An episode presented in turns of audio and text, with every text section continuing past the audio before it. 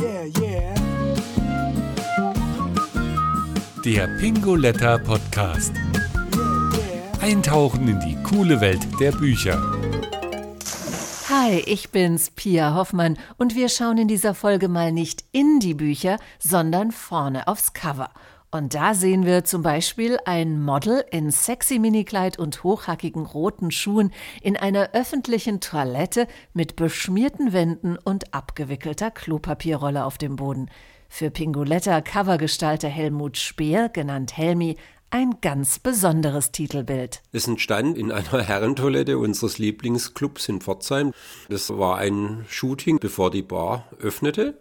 Die Toiletten an sich haben schon so einen Kunstcharakter. Uns gefiel insbesondere die Herrentoilette, weil die tolle Graffitis und Schmierereien an der Wand hatte. Die Bar wurde leider geschlossen. Die gibt es also nicht mehr. Von daher ist es nochmal für mich ein bisschen wertvoller geworden. Das Titelfoto des Romans Mädchenklo von Silke Boger hat das Wichtigste, was ein Cover braucht. Es fällt auf. Dabei geht es gar nicht so sehr um die Wirkung im Bücherregal, verrät Pi alias Patrick Müller vom Pingoletta Design Team. Tatsächlich ist das Szenario, dass es dem Kunden im Schaufenster ins Auge springen muss, ein romantisches Idealszenario. Tatsächlich muss es im Onlinehandel unter vielen Büchern, die beispielsweise bei Amazon angezeigt werden, da muss es eher auffallen. Ja, dann geht es natürlich darum, dass der Buchtitel gut lesbar ist, leicht erkennbare Farben und ein Foto von einem Menschen, der einen anschaut, ist natürlich bei manchen Büchern sehr hilfreich. Der erste Schritt zum erfolgreichen Coverfoto ist natürlich die eingehende Beschäftigung mit dem Buch, berichtet Helmi. Der Autor macht so ein Exposé oder so eine Zusammenfassung. Dann entwickelt sich in meinem Kopf so Bilder, wie es aussehen könnte und welche Wirkung das ich erzielen möchte mit dem Cover.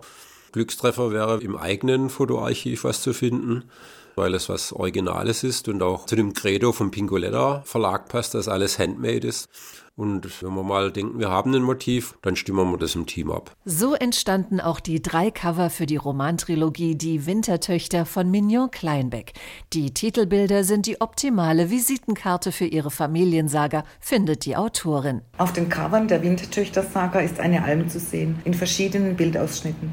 Wir haben uns für dieses Foto entschieden, weil es die melancholische Stimmung der Bücher wunderbar ausdrückt und weil die Hütte fast genauso aussieht wie der Julianenhof in der Wintertöchter-Saga. Doch dieses melancholische Winterfoto zu finden, war gar nicht so einfach, erinnert sich Helmi.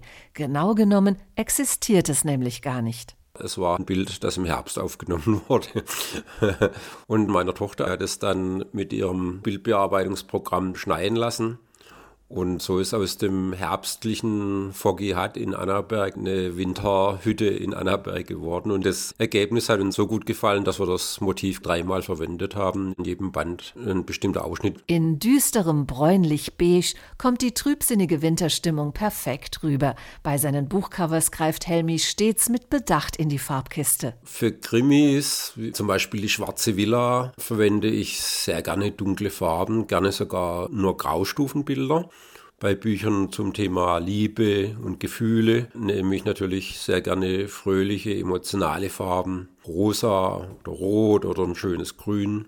Generell müssen natürlich Farbe, Textstil und Gestaltung dem Inhalt des Buches entsprechen. Wie auch die Schrift. Klare, deutliche Buchstaben mit guter Lesbarkeit werden von Coverdesigner Pi groß geschrieben. Doch es gibt Bücher, bei denen andere Kriterien die Regel überschreiben, wie etwa bei dem gerade erschienenen sehr persönlichen Pingoletta-Roman. Wir hatten bei Sei tapfer im Leben mit dem Ausspruch Sei tapfer im Leben, Ausrufezeichen, eine persönliche Anrede an den Leser. Und da hilft es natürlich, wenn man das Ganze dann in einer Skriptschriftart darstellt, damit da auch ein bisschen die persönliche Note zum Ausdruck kommt. Der Buchtitel ist nämlich nicht nur sehr persönlich für die historische Romanheldin Ilse, sondern noch dazu ein authentisches Zitat, so die Autorin Karin Lassen. Das Cover zeigt eine alte Schrift. Das ist tatsächlich ein Auszug aus dem Poesiealbum von Ilse, das sie zu ihrem Geburtstag 1949 geschenkt bekam, in dem auch ein Spruch ist, der sich auch im Titel wiederfindet, sei tapfer im Leben. Das ist nämlich der Eintrag von ihrer Mutter. Ich hatte ursprünglich ein Cover entworfen und diese Idee ist aufgegriffen worden und ist natürlich sehr viel besser von einem Profi dann gestaltet worden. Und zwar von Pi. Eine Erfolgsformel für die Gestaltung des perfekten Covers hat er nicht, denn jedes Buch schreibt seine eigene Anleitung. Bei Sei tapfer im Leben hatte man eine relativ klare Cover-Idee, die man nur verfeinern und umsetzen musste. Bei Das Vermächtnis der Vier war es ganz anders. Da gab es vier unterschiedliche Coverentwürfe und dann hat man sich für einen Entwurf entschieden und den ausgearbeitet. Ein gräuliches Hellblau mit lila, Peach und einer schwarzen Silhouette samt Drache ziert jetzt das Cover des Jugend-Fantasy-Romans. Doch diese Entscheidung trifft das Designteam nicht alleine, betont Helmi. Im Pingueletta Verlag legen wir großen Wert darauf, dass vieles im Teamwork entsteht. Daher ist es uns auch sehr wichtig, dass wir den Autor beim Coverdesign mit einbinden. Es gibt ja durchaus Verlage, wo Coverdesign Verlagssache ist, hat der Autor nichts zu sagen. Sehen wir ganz anders. Klar haben manche Autoren zunächst mal andere Vorstellungen. Dann muss mal ins Gespräch gehen. So auch bei dem Sachbuch Als ich aus der Zeit fiel, der ganz persönlichen Krankengeschichte von Jens Jüttner, der zehn Jahre unter paranoider Schizophrenie litt. Ursprünglich hatte der Autor eine etwas andere Vorstellung von seinem Cover. Der Titel ist ja Als ich aus der Zeit fiel und da wollten wir so ein bisschen fallende Zeit darstellen. Meine Idee war, ich wollte die fließenden Uhren von Dali oder sowas da reinbringen.